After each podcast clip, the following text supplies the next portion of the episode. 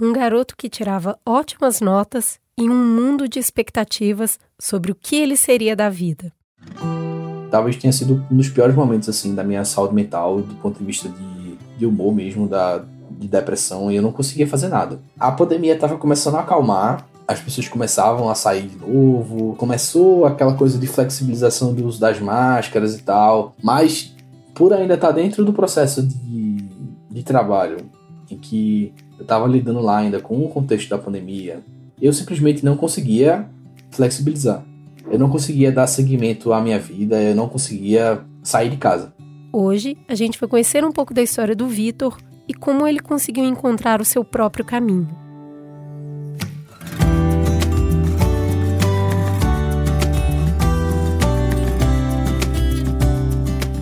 Como eu cuido de mim? Foi para responder essa pergunta que criamos esse espaço aqui.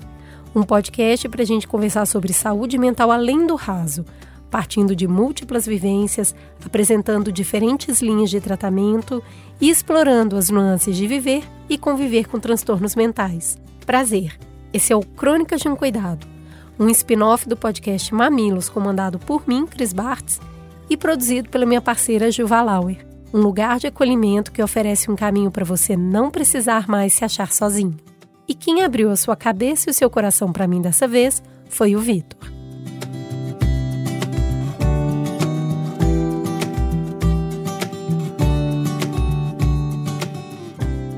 O Vitor é um jovem recifense de 27 anos muito carismático, de sorriso pequeno, mas que ri também com os olhos. Ele começa me contando que passou boa parte da sua infância morando com seu pai, sua mãe, uma irmã um ano e meio mais nova e um primo que passou a morar com eles quando tinha 10 anos. A mãe desse primo foi tentar uma vida melhor em outro país e o primo virou irmão. As crianças passavam parte do tempo na escola e a outra parte brincando pelo condomínio. Mas o Vitor nem sempre ficava fora de casa porque ele queria. Dentro de casa tinha uma relação muito conflituosa, assim, entre meu pai e minha mãe. É, meu pai, ele era alcoólatra, e aí eu acho que o meu desejo de sair de casa vinha muito de tentar sair dessa situação. Na época da escola, eu só pensava assim: ah, não, eu quero morar sozinho, eu quero. Tipo, nunca, nunca teve uma coisa muito trabalhada desse sentimento, de onde é que vinha essa vontade. Mas aí hoje eu enxergo mais dessa forma. Tinha muitos conflitos e eu só queria ser Vitor. Eu não queria ser uma pessoa que apartaria conflitos ou que assumiria outras posições. Como recurso para lidar com esse clima em casa, o Vitor desenvolveu dois mecanismos. Um é um mundo interno de imaginação, onde ele desenhava e criava histórias o tempo todo, e também uma grande dedicação aos estudos. Ele se tornou o conhecido aluno nota 10. As suas notas eram tão boas que os seus colegas perguntavam para sua mãe e para os seus irmãos se ele fazia alguma coisa além de estudar. O Vitor ficou conhecido como um menino nerd, que era inteligente. E ao passo que ele foi ficando mais velho, as expectativas da sua escolha profissional foram crescendo. Eu sempre fui o primeiro lugar da escola, assim. E aí era professor tentando fazer minha cabeça, fazer a cabeça da minha mãe.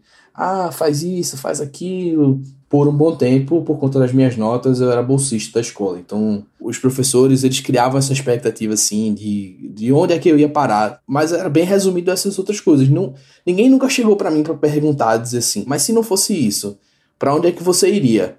É, eu, nem eu mesmo sabia direito o que é que eu queria fazer. Eu lembro que eu gostava, eu gostava muito de coisas relacionadas a artes. Eu sempre gostei muito de desenhar, de música. Cheguei a cogitar algumas coisas como carreira, mas tudo que chegava para mim era basicamente três opções: era engenharia, direito ou medicina. E eu acho que por questão de, de um, talvez um prestígio social maior, e aí como como eram cursos mais concorridos assim para você entrar na universidade pública, isso meio que deixava engessado talvez o meu pensamento sobre para onde é que eu iria eu nunca olhei muito para outras áreas que não fossem essas três, porque nunca me foi dado a opção. Foi colocado para mim que o que era bom era isso. Em casa, os pais do Vitor o deixavam à vontade para escolher, mas ele não sentia que tinha um amparo ou um guia isento para ajudá-lo nessa escolha. A gente precisa lembrar aqui que o Vitor tinha 16, 17 anos na época e tem todo aquele peso de decidir o que você vai fazer o resto da vida. Com essa idade não é nada fácil, né? Ele não sentiu atração de verdade por nada, mas então reavivou os planos de sair de casa e se interessou em fazer engenharia em uma escola militar que só existe no Rio e em São Paulo. E para isso, ele precisava de um curso específico para se preparar para a jornada.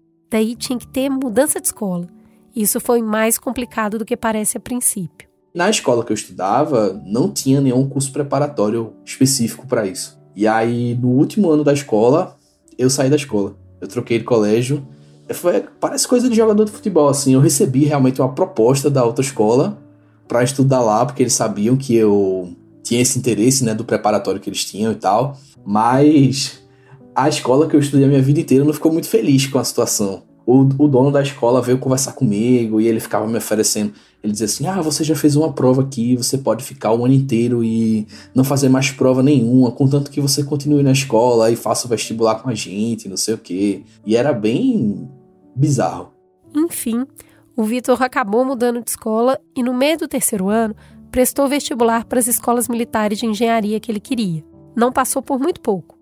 Ele sabia que nesse momento seria mais treino que jogo. Mas a verdade é que não ter passado e precisar voltar a estudar tudo de novo foi muito desestimulante. Entre raiva e frustração, ele acabou se desafiando a passar em medicina e passou na Universidade Estadual de Pernambuco. Mas não teve muita comemoração. E eu lembro como se fosse hoje, assim, o dia que eu recebi o resultado, porque eu tava no cursinho, eu tava estudando, e aí chegou uma mensagem para mim assim: ah, não, você passou. Aí eu, o quê? Passei? Como assim? Aí eu olhei lá onde estão, aí tinha lá o meu nome, aí eu, eita, passei, né? Tá bom, vou voltar a estudar. Deixei de lado e voltei a estudar, porque eu pensava, ah, tipo, ah, não é isso que eu quero.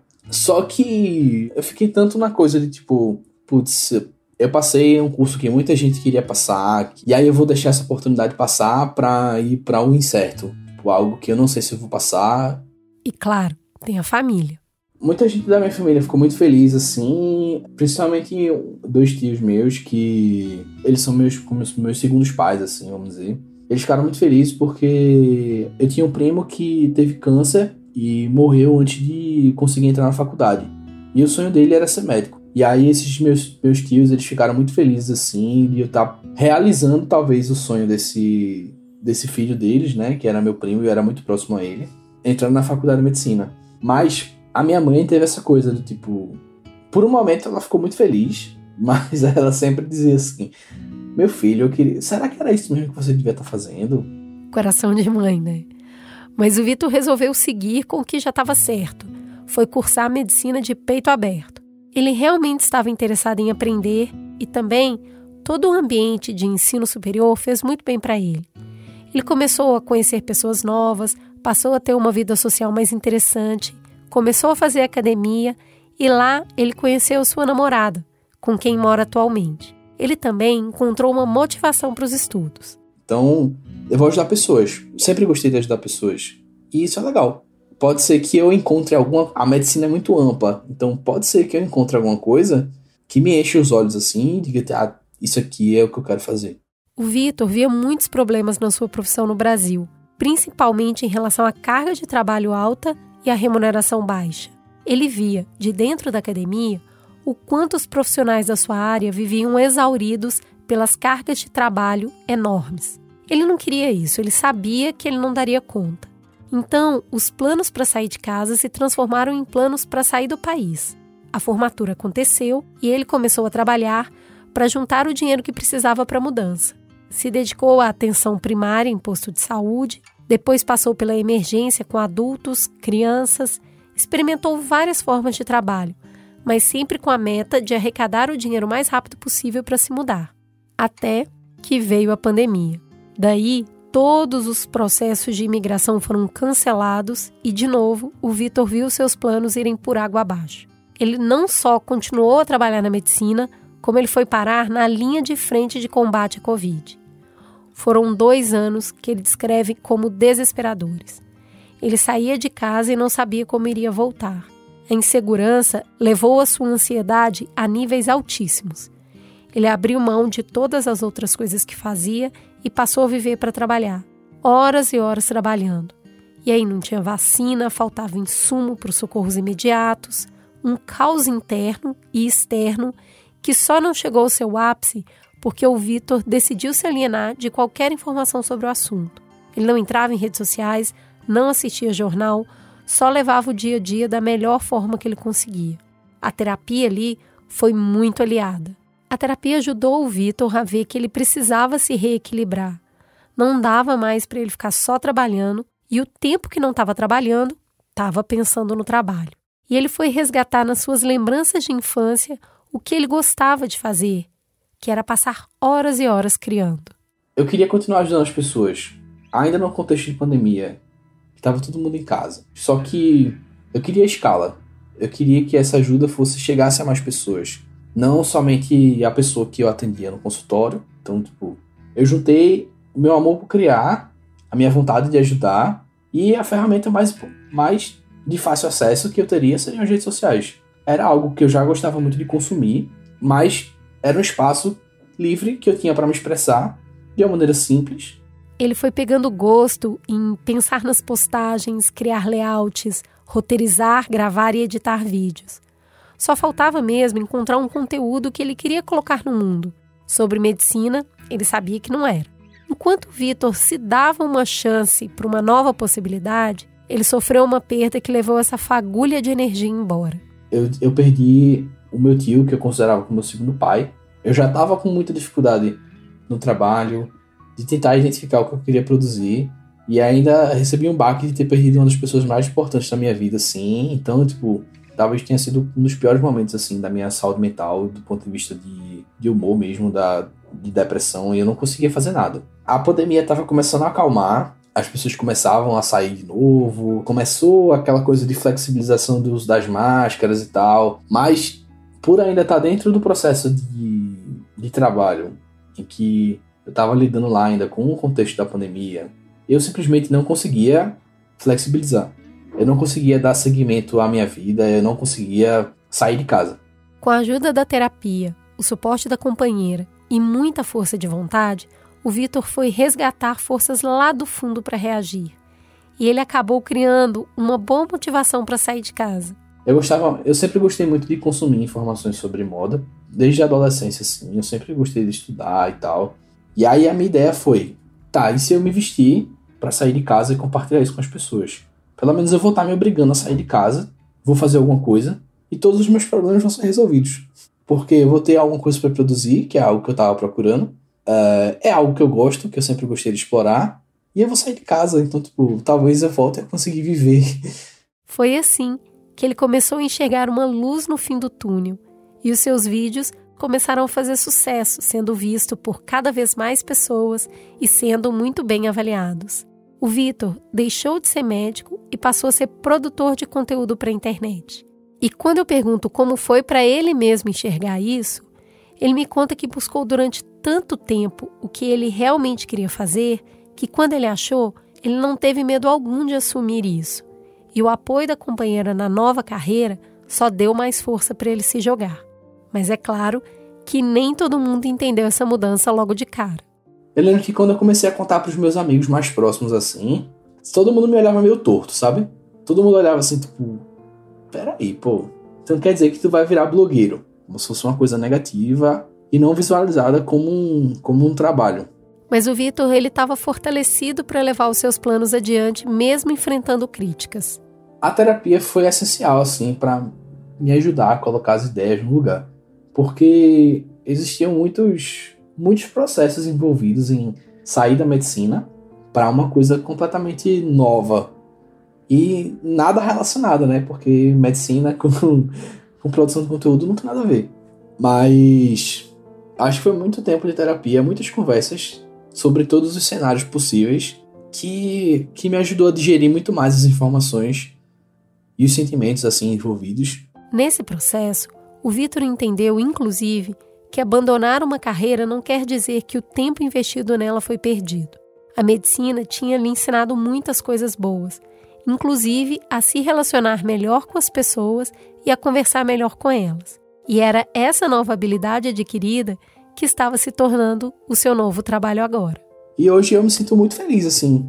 Não por ter saído da medicina, não é essa que vem a minha felicidade, mas, tipo, eu me sinto feliz de ter encontrado algo para fazer que me alimenta e que eu consigo ajudar muitas pessoas. Como o conteúdo que eu produzo faz elas se sentirem melhores, assim, é, com consigo mesmas, com a forma que elas se vestem, com a forma que elas enxergam o próprio corpo. É muito legal ver o processo do Vitor em deixar para trás tudo o que esperavam dele e passar por essa jornada de se enxergar, de não ter vergonha de mudar e passar a realizar o que o preenche de verdade. O Instagram dele é muito legal e dá para ver a carinha de quem está fazendo o que quer da vida. Olhem lá no arroba o Vitor Arruda no Instagram e me conta.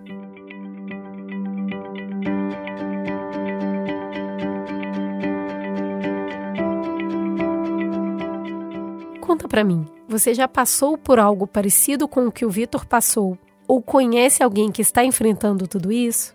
Eu quis contar essa história porque muitas vezes a gente faz escolhas pautadas nos desejos de outras pessoas e acredita que precisa carregar essas escolhas para o resto da vida. Isso não é bem verdade, o Vitor deixa bem claro. E para entender mais sobre essa situação, eu resolvi ligar para a psicóloga e professora Milena Aragão. Ela é mestre e doutora em educação.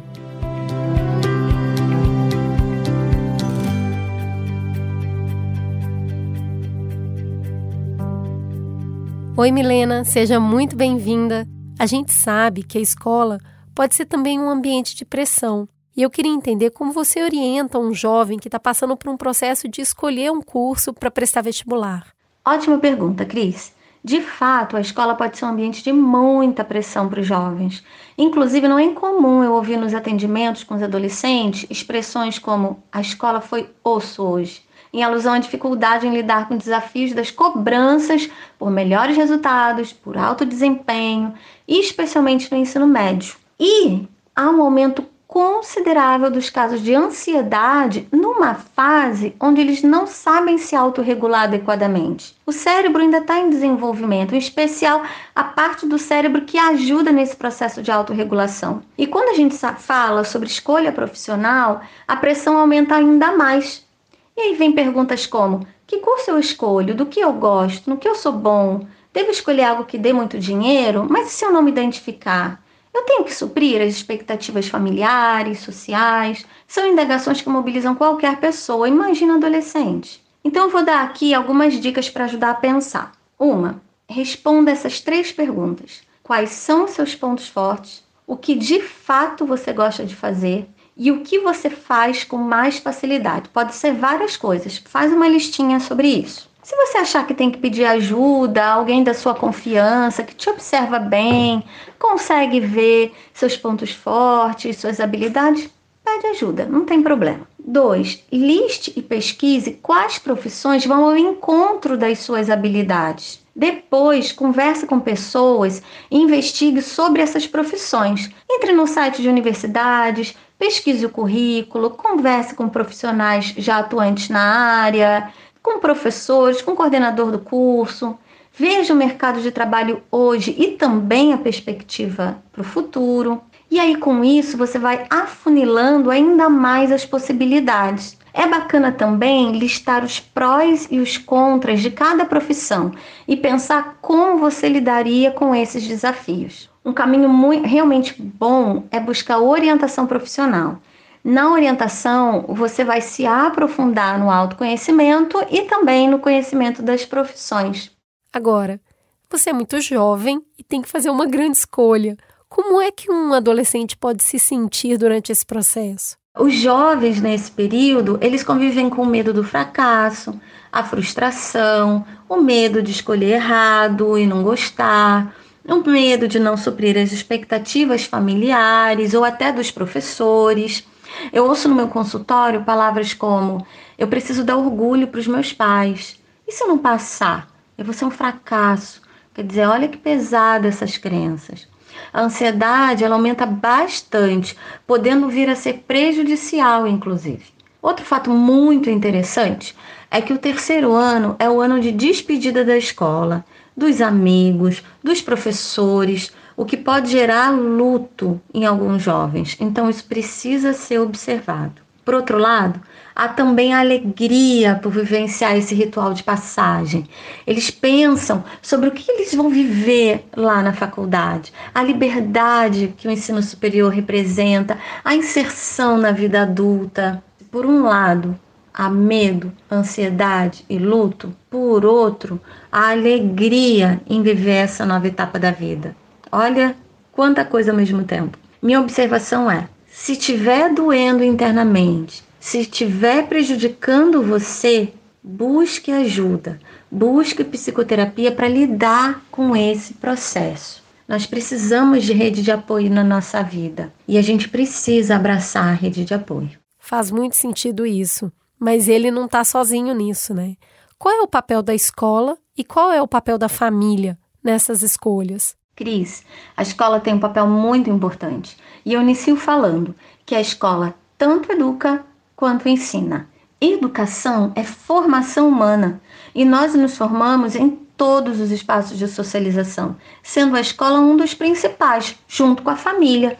A escola ela não é feita só de conteúdos, ela também é feita de relações. Ela educa para o conhecer, para o fazer, para o ser, conviver, então veja que quando as competências socioemocionais são trabalhadas na escola, com todos, fica mais fácil lidar com os desafios da escolha profissional, porque escolher uma profissão passa sim pelo autoconhecimento. E uma escola que valoriza a dimensão socioemocional, ela valoriza sem dúvida alguma a saúde mental de todo mundo. Ela cuida com o equilíbrio entre as atividades conteudistas e de lazer. Ela abre um canal de escuta e acolhimento aos jovens. Ela se abre para falar com os jovens e não somente para os jovens. Isso significa que ela percebe os adolescentes como protagonistas. Então, não basta apenas que ela promova um teste vocacional ou palestras sobre profissões. Ela precisa se perceber como parte fundamental do processo de promoção da saúde mental da comunidade escolar.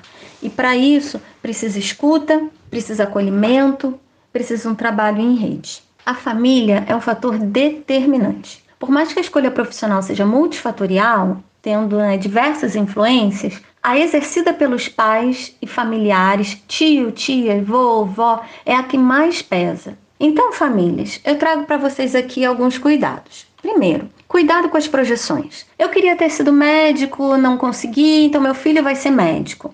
Queria ter sido advogado, não consegui, meu filho vai ser advogado.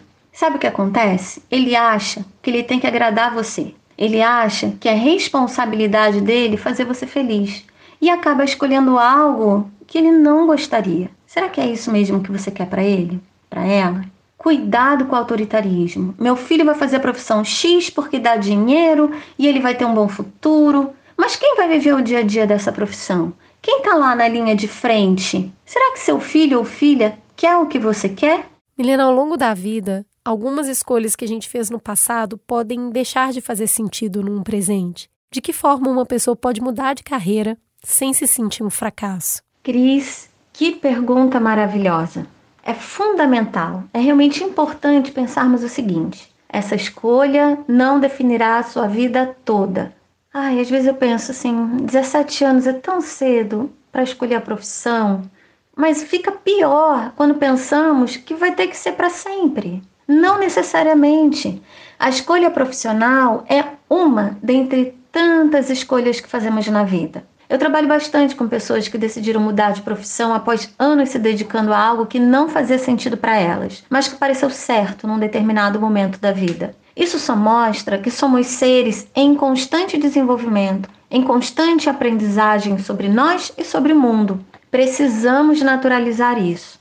Nós podemos mudar de ideia sempre que percebemos que aquela que escolhemos não faz sentido para nós. Mudar de ideia não é desistir. Quando decidimos outros caminhos, ou seja, mudamos de ideia, estamos apoiados em autoconhecimento, em olhar para dentro de nós e também em conhecimento do contexto. Seria maravilhoso se abraçássemos a fluidez da mudança ao invés de pensar que somos fracassados por mudarmos. Fracasso é um rótulo, é uma crença e precisamos desconstruir essa crença para seguirmos a vida conectados conosco. Você que decidiu mudar seu caminho, Saiba que tudo que você aprendeu está dentro de você. Tenho certeza que, que você desenvolveu habilidades que sequer sabia que tinha e vai levar consigo para o próximo passo da sua vida. Você pode sim mudar de ideia e fazer algo conectado com seu propósito de vida. O que as pessoas vão falar sobre você é problema delas. O que você pensa sobre você é questão sua. Será que você é realmente fracassado, fracassada? Ou é uma pessoa em busca do seu propósito de vida com coragem, esperança, ativa na sua busca por algo que faça mais sentido para você hoje? Mudança de profissão e carreira é mais comum do que a gente imagina. Olhe para si, deixe a opinião do outro para o outro. Só você sabe onde apertam os calos dentro do sapato. Tá desconfortável? Muda. Tá tudo bem. Acione a sua rede de apoio para te ajudar nesse processo. Pesquise, estude, converse com pessoas que possam ser suporte a você. Busque terapia se necessário, mas siga o que faz sentido para você. Se acolha, se abrace. Adorei falar com você. Muito obrigada.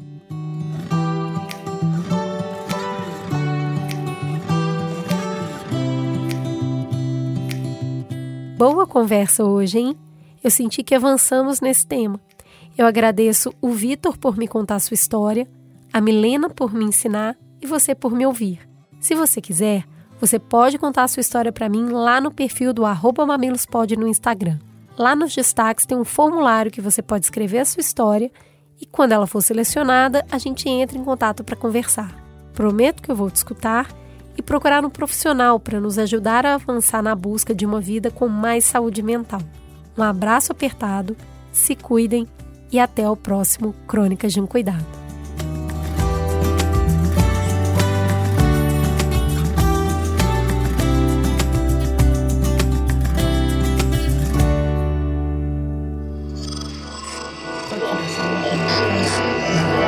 Esse podcast é, é apresentado por b9.com.br.